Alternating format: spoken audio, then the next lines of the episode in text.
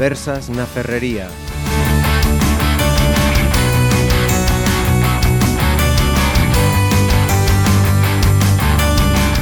Saludos, bienvenidos a todos. Estábamos aquí las tres chicas que componemos estas conversas na ferrería hablando de sonoridad de los nombres en euskera, en gallego, en castellano. En fin, lo que nos ha traído hoy aquí a estas conversas es el cine. Eh, exactamente el rodaje mm, de un largometraje que lleva por título La estación violenta. Os sonará porque es el mismo título del libro que escribió otro compañero pontevedrés, eh, Manuel Javois. ¿Y quiénes son las dos mujeres que me acompañan aquí en el estudio? Pues eh, Nerea, con permiso, vamos con la más joven. Por favor. Ansos eh, Fazans, bienvenida. Ella es la directora de este largometraje. Es de muy cerquita, es aquí de, de Marín, de Seixo, concretamente, me decías, ¿no? Sí, exactamente, de Seixo. Uh -huh. Pues una marinense que se pone al frente de la dirección de este largometraje, tu primer largo. Eh, sí, claro. Como trayectoria has hecho ya una, alguna webserie y cortos, ¿no? Sí, eh, previamente a este largometraje traballei en cortometraxes e nunha webserie que rodamos aquí na facultade en Pontevedra e, bueno, realmente o proxecto profesional que rodei antes desto é a curta de Area, na que tamén traballaba con, con Nerea. Uh -huh. Pues acaba de introducirnos también a Nerea Barros, bienvenida. Hola, muchas gracias, un placer. Ella está en el reparto, vamos a decir, la actriz principal, ¿no? De este, de este bueno, largo. somos ahí un trío y yo soy la mujer, sí. Eh, le habéis visto la cara ya en nuestra web y si todavía no la habéis eh, reconocido, tu gran espaldarazo fue ese Goya en 2014, ¿no? De, Sí. de la isla mínima. Eh, una pregunta na- nada original, tengo que decirlo. cambia muchísimo la vida con, eh, con esa cabezón, con esa estatuilla, ¿no? Sí, madre? co Paquiño, sí, mm. sí, home, cambia, cambia, cambia de carallo, como se di aquí. Cambia bastante e, e cambia para ben. Uh -huh. A verdad que hai mogollón de actores eh, boísimos eh, tentando traballar e e algo como o Goya fai que, que che dé un, un mm. puxón, non? E que te vexan de, algún, de outra maneira para mí non implicou eso, para mí primeiro foi unha sorpresa increíble, alucinante que non me esperaba en absoluto. Vimos a túa cara. No, no, o sea, era... sí. non, non, non esperaba en absoluto, pero para min realmente o que, o que significou ese, ese Goya o difer, a diferencia dos, do, de como ven os demais uh -huh. é que mm, a, a xente que leva loitando toda a vida por, por, polo cine en España eh, que son os da academia, os académicos, de repente pois, viron en min algo especial e, e me dixeron, ok, por ese camiño que vas, vas uh -huh. ben, sigue, non? segue uh -huh. por aí. E eso penso que é super importante e foi moi importante para mí. Uh -huh. Pois eh, eh, logo farei unha, unha pregunta sobre sobre o antes de antes de rematar. Decíais eh, un trío. Uh -huh. Nerea, eh, Alberto Rolán, uh -huh Ixos, que está aquí. Hola, son Alberto Rolán. benvido, benvido. Non quedei dormido no hotel por levantarme ás 4 da mañá. Para que luego digan que esta profesión... Pide mil disculpas. aceptadísimas, aceptadísimas. Alberto, Nerea, máis... José Barato. Ajá. José Barato, eh, aí sí que se me escapa. Si Estás farta falar... de velo, seguro. Sí.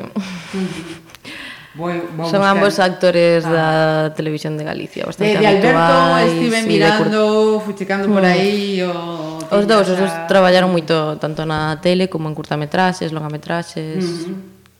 TV movies. Sí, José eh... tivo un programa de televisión de feito. Ah. Ou máis de un. Ou máis dun un. Entón, eh, o suspenso para min hai que, hai que decirlo. En absoluto que estivemos falando e eres unha persoa que traballa muitísimo, non digas eso. Logo as copas as pago. ¿eh? Eh, mira, eh, esto é unha charla, unha conversa entre as tres. Eh? Mm, a estación violenta, eh, por qué? Como chega este, este libro a, hasta mm, mm. um, Anxos? Pois um, realmente a min chegame xa o proxecto de, de película a través de Dani Freud, o produtor eh, de Matriusca, que estaba desenvolvendo o proxecto dende fai xa moi, varios anos.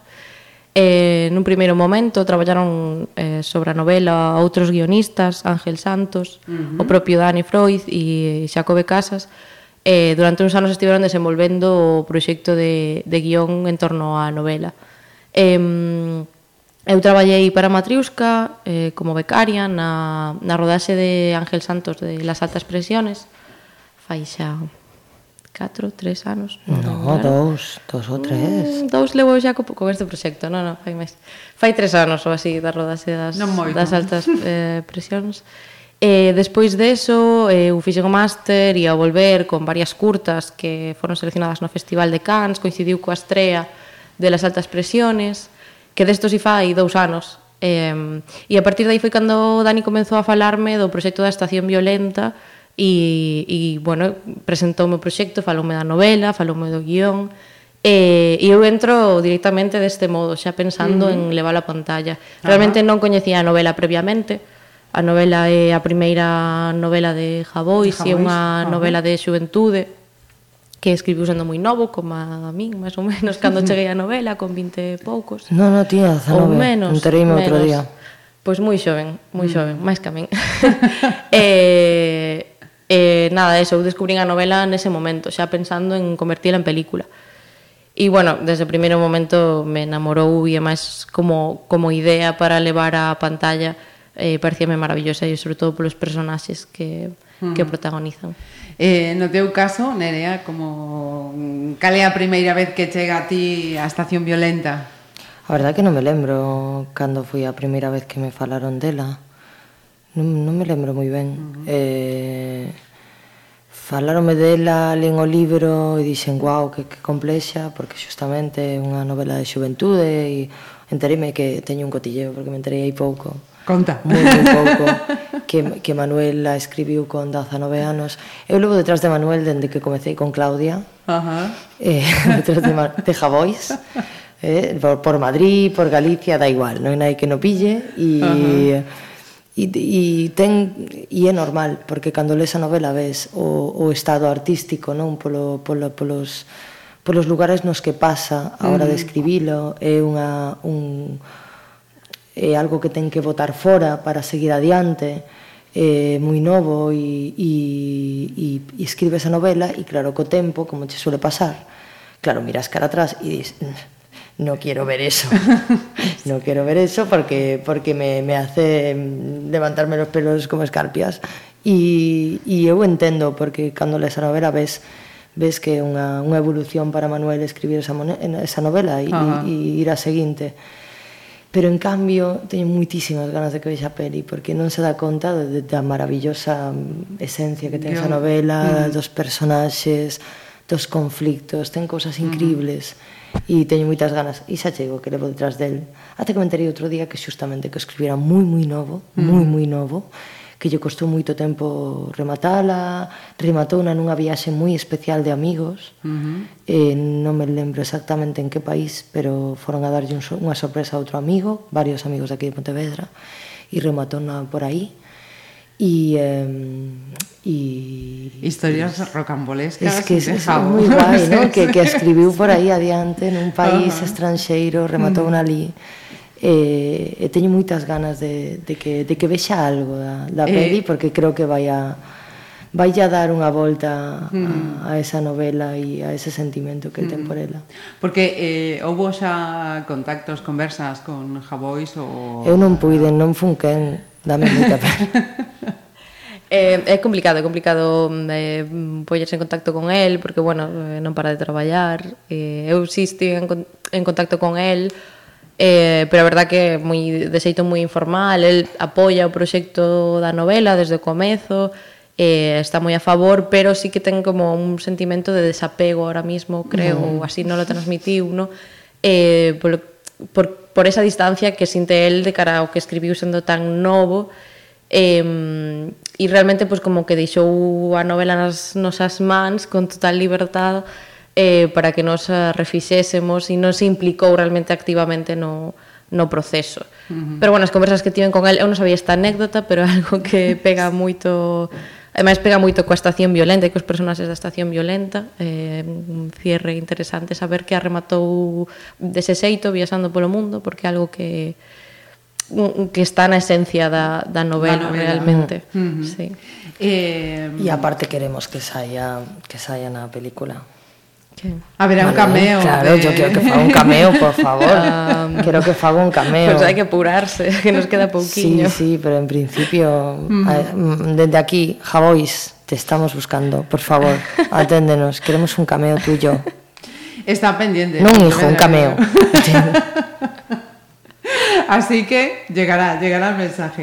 Eh, mira, y la elección de Nerea, de Alberto, de los actores, eh, estaba clara ya desde el eh, principio cómo, cómo fue. Bueno, como todo, vas chegando pouco a pouco as cousas. Eh, a elección de Nerea estaba mm, bastante clara. De feito, creo que Nerea eh, leu, leu a novela e tivo o proxecto en mans incluso antes que a min. Sí. Pode eh, ser. sí, creo que sí, que este esta esta proxecto leva moito tempo aberto realmente en Matriusca. Mm. Uh -huh. Eh, teñen os, os dereitos da novela dende hai bastantes anos, é un proxecto que foi como collendo forma moi lentamente. Durante moitos anos non tivo directora nin director, mm. Uh -huh. o guión foise desarrollando moi pouco a pouco, pero mm, cando me chega a min o proxecto sí que xa estaba o nome de Nerea, mm eh, por aí, bueno, nas mentes de, de tanto de Dani como de Ángel como de Xacobe, bueno, Ajá. era unha proposta. E um, mm, unha vez eu coñezo a Nerea, eh, bueno, aparte de coñecer o seu traballo, uh -huh. obviamente, previamente, e si sí, interesarme moito para o papel de Claudia, xa unha vez que a coñezo e comezamos a falar, e comezamos a falar de Claudia, foi moi claro que, que nos entendíamos e que que ela tiña que ser Claudia, porque era moi especial as conexións que había tanto entre nós como co personaxe. Uh -huh. eh, logo é certo que a elección do protagonista de Roland chegou un pouco máis tarde, foi un proceso máis longo de, de búsqueda, eh, pero tamén foi amor a primeira vista, fixen varias probas, eh, nunha das probas que ni siquiera tiña texto, porque o personaxe de Manuel di, camiña moito e pensa moito e observa sobre todo. entonces tamén fixemos probas con isto, con varios actores. E, e vendo a Alberto diante da cámara simplemente sentado nunha mesa escribindo e liándose un cigarro e fumando, eh, vin a Manuel, claro. o protagonista, claramente. Uh -huh. Entón a lección estivo moi clara tamén, uh -huh. unha vez que, que coñecín a Alberto, que non o coñecía en persoa antes. Uh Eh, no caso de Xosé Barato, que fai papel de, de David, sí que o coñecía previamente, eh, o, o personaxe de, de David foise reconstruindo no guión moitas veces, entonces sí. non eh. estaba nada claro quen, quen mm. podía eh, levar a, a cabo Había realmente ese personaxe. E un día na reixa, Vaya. Eh, vin a Xose e que estaba rodando con Tamar e con, Ay. bueno, con outro grupo de actores, estaban como de festa final de rodaxe uh -huh. dunha TV movie, bueno, que rodaron aquí varios. E, e non sei, pusémonos a falar e de repente vin a David e foi como, hostia, non sei como non se me ocurrira antes, porque eu si sí coñecía a de antes. E, e máis ou menos así fomos ahí, completando ahí estaba. sí, mm, o elenco. Parte. Eh... Eh, mira, eh, acaba de comenzar el, el rodaje, ¿no? Uh. Mm, así, bueno, así, Acaba de comenzar y está a punto de terminar. A ah, ver, no, explicarme, o sea, vamos, explicarme madre, madre mía de mi está, vida. Más Entonces... ter, está más terminando que empezando. Ah, vale, tres semanas de ensayos, yo el dato más. Cinco semanas de rodaxe ou catro cinco. media ou non sei cantas. Levades xa? No, no, levamos eh, esta é a cuarta. Esta, no, esta, é a cuarta, a cuarta sí, a quinta. A cuarta, a cuarta. E sí, rodamos catro semanas pero digamos, sí, traballo previo un Brutal. mes de ensaios uh -huh. e traballo que, que non sempre ensayar, casi que falar, o sea, que desde de, debatir, viaxar. Ya estáis a, a full ya con, mm. con este proyecto.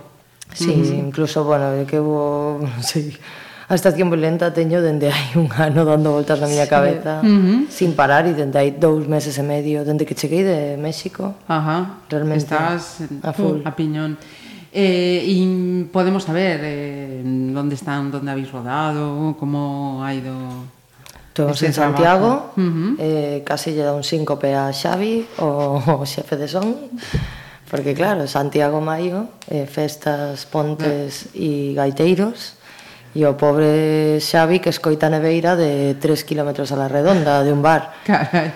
Claro, foi unha tolemia brutal. Uh -huh pero a vez foi increíble porque uf, rodar por Santiago é moi bonito. Uh -huh. É maravilloso, a mí me fai sempre moita ilusión. Normal. a Madrid, de repente chego a miña casa e rodar por esa pedra.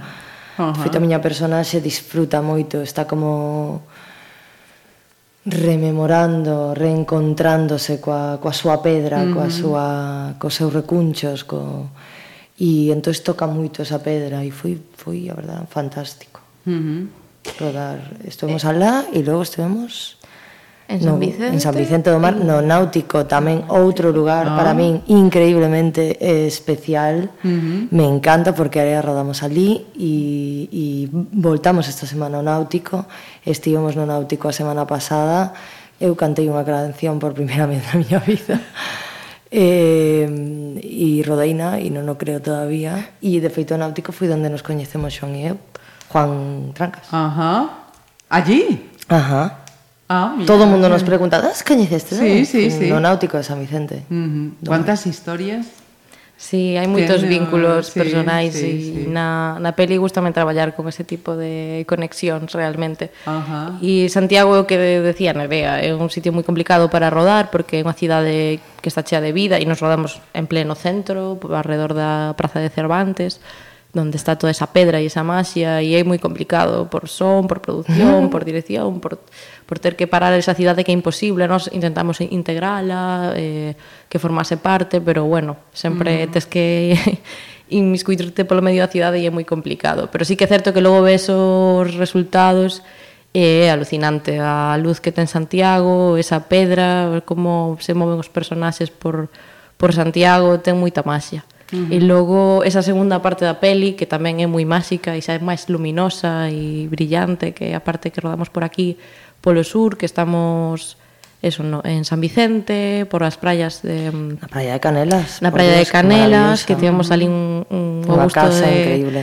de rodar ah, nunha casa de praia, pasámolo en grande esta semana, eh, dándonos baños e así. Bueno, porque... a, a máis es que estaba a, a semana. No, no, sí, 40 sí. grados, a hora de comer era maravillosa, porque todo o equipo en bañador e bikini mm -hmm. o nata, sí, sí. tirándose polas rochas abaixo cara, cara a auga, foi sí. increíble. Sí, bueno, e foi a semana de todo, 40 grados e logo chuva, tronos sí, e de todo, sí, bueno, sí, arañas, de todo. Sí. Arañas, sí, tamén. Sí, sí, sí, una anécdota. Temos mogollón de anécdotas, a verdad, nesta película. Eu penso que para a promo non hai ningún mm. problema. Eu teño moitísimas. Dende que arriscamos moitísimo nos planos, e que estaba falando Anxos de, de andar por Santiago e...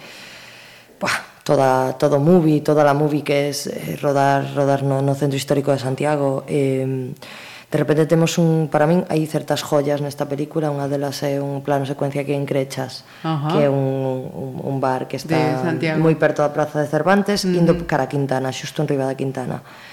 E, e con claro, moita actividade cultural, amai. Imagínate, uh -huh. eh, ten moita actividade cultural ese lugar, ten moitísimo tránsito cara a Quintana uh -huh. e cara a Catedral, é un lugar increíble.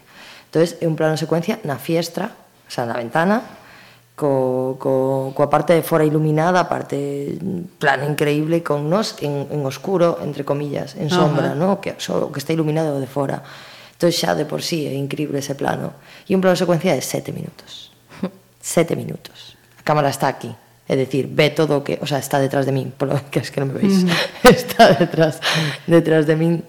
E, e de repente, claro, imagínate, pois a primeira facemos ensaios, non sei que, é super delicado, é unha das conversas máis importantes da película, estamos Alberto e eu super intensos, entón facemos a primeira toma e, bueno, e non se pode pedir máis, era todo perfecto, era maravilloso, los pelos como escarpias, todo maravilloso e a los seis minutos antes de un mm, minuto a falta nada. del final, escoitamos, me cajo en tal, me cajo en cual, que che rompo a sella na cabeza. E pasa a uno dos personajes pois típicos de Santiago, que hai moitos personaxes típicos ali, que unha muller, home moi especial, e pasa coa súa silla e foi cabreada.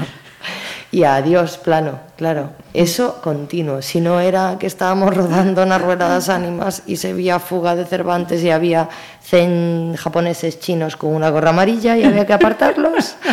eh, si no era que acabábamos el plano secuencia cuatro minutos de aí y llegábamos ao final y era todo perfecto y salió unha señora mirando a cámara y era así todos los días, continuamente.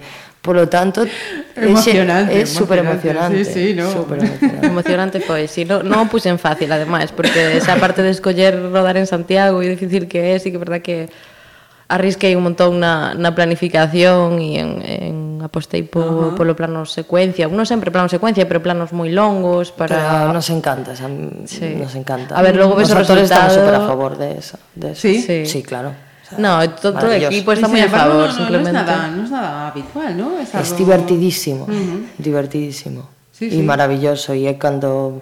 De feito, ahora estamos tan acostumbrados a facer planos longos ou planos secuencias que de repente temos que facer un cambio de plano e estamos a ver tío, pues, eu creo que non me salí moi ben. É que, sabe, como que xa perdes o mm. xeito porque non... Mm. Sí, no, sí. Este é maravilloso. Mm. Maravillosos os planos, de verdad. Sí, teñen unha certa dificultade, pero todo o equipo está super a favor e os actores tamén. E simplemente, pues, hai que coordinarse moi ben e sabes que non tes tantas tomas e que... Pero logo tamén adquire máis verdade no momento e máis ten moita máis concentración. Uh -huh. Entón, bueno, e el vai collendo máis, intensidade, ¿no? Sí, sí, colle máis e ademais pues, a nivel narrativo tamén ganas uh -huh. eh, máis complexo eh, e ten un ritmo diferente, máis especial, pero bueno, ao final construes unha el resultado un estilo e unha narrativa, uh -huh. sí. Eh, una vez que termine todo este trabajo de, del rodaje, pues eso, nos vamos al trabajo post, eh, al que no se ve, pero el que seguís trabajando. podemos así más o menos por encima hablar de una fecha para cuando nos vais a convocar a um, estreno de la estación violenta. No, a verdad que unha fecha exacta no, eh, non o sei. No, Aparte, no, do estreno teñen, ten que rular, por, o sea, ten claro. que ir por moitos festivais. É dicir, mm. non podes estrenar unha película. Foi como as altas presiones, non? Llevará claro. un proceso... Ten que ir por aí. Sí, eu, eu que, supoño que, que estrego, o sea, estre, estrearase no 2018, supoño, mm. pero non sei se decirvos que se estrenará 2018 aquí ou si primeiro, pois pues, eso, rulará por festivais, claro. ojalá que sí. No, no, que, que, que se que estrene por aí e tal, e quizá chegue aquí pois pues, máis tarde, realmente. No, é unha viaxe mm. longa das pelis. Primeiro, eso, rematar a rodaxe este venres, logo editalo, facer a edición de son, de cor, bueno. Rematar a peli tardase moito e logo o proceso de distribución é, é delicado. Mm, sobre todo delicado de, de bueno, eh, intentar afrontalo con calma, con tempo, para, para que teña unha boa distribución. No teu caso, entón, eh, ocupada alo menos hasta, ata 2018 con este proxecto, ou hai alguno máis esa, fervendo por bueno, aí? Sempre, sempre hai algo fervendo por ¿Sí? aí. sí, sempre hai ganas de, de facer máis cousas e de traballar. Ahora estou moi centrada en isto, evidentemente, e vou traballar eh, no proceso de edición, eh, de xeito intenso. total, uh -huh. intenso, sí. Eh, logo no momento de distribución, pois depende, tampouco é que estés eh, involucrado oh, diariamente no, mm. no proxecto, espero que rematado quizáis este verán, comezando 2018, poder empezar a arrancar cousas novas pouco a pouco, pero si sí seguirei moi volcada con coa estación violenta porque estará en pleno proceso de distribución uh -huh. e espero que me quite moito tempo e ter que viaxar a moitos festivais. Ojalá, ojalá. Y no caso de, de Nerea, eh, comentaba antes de, de comenzar estas eh, conversas que están pendentes tres eh, estrellas, ¿no? Una película, una... Bueno, do, dúas películas eh, e, e unha serie. Tres películas, porque tres? italianas son ah, dúas. Uh -huh, vale, vale, contanos. Pois nada, a están, de... o que eu de iso non entendo. a serie ya ten Antena 3, dende aí xa un tempiño. Apaches, eh, sí. Apaches eh, bueno, un pouco como Tempo te costuras, tamén lle pasou o mesmo, non? Son uh -huh. estas series que son fechadas, que teñen máximo 11 capítulos, que creo que es que é o caso das dúas, e e que, bueno, as manteñen na recámara que ata que eles atopan o momento que creen conveniente para, para lanzala. xa que son proxectos que, que invertiron moitísimos cartos. Uh -huh. Entón, bueno, pois, un pouco a, as teñen ali como oro en paño uh -huh. ata que eles deciden. Logo está Sol y Luna, que estamos pendentes de, de República Dominicana e que e, eh, tam, tamén, como tampouco entendo esas cousas, pois aí está, e unha comedia, verdad, preciosa. E logo, pois... Eh... Esa tamén é de factura galega, Sole Luna. Factura galega con, con, Dominicana. Con a República, uh -huh. mm. sí, sí. E quedan as sí. dúas eh, italianas. E logo as dúas italianas que son, pois eso, a, son, non é unha triloxía porque xa hai cinco, é eh, uh -huh. último cinco, cinco, último cinco, De feito foi increíble porque a rodamos se, se saín viva desa rodaxe, mm. pois pode venir Scorsese a pedirme lo que quiera, porque si sí, rodábamos venderon a xa a Estados Unidos e e polo tanto decidiron facer a rodaxe en, bueno, era en italiano, uh -huh. eu falaba parte tamén en mexicano e como os italianos pensaban que os españois falan mexicano. Todo mesmo. Maravilloso e entonces rodábamos tamén en inglés porque querían telo versionado xa directamente de rodaxe, entón imagínate, pois eso. Es un cacao Estás en, eh, en, en mm. italiano, que para nada tiña nin idea antes de empezar a rodaxe, e de repente ven aquí Alexis Sweet, que é un tipo que bilingüe absolutamente o director, e naceu de feito en Londres, e, a, e traballou es que es la hostia, perdón, no, no, es la leche.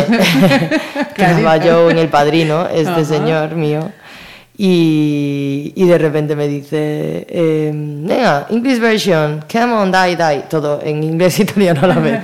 E era como, déixame cinco minutos, non sei, para repasar o texto, porque non o sei nin italiano, tengo que saberlo en inglés.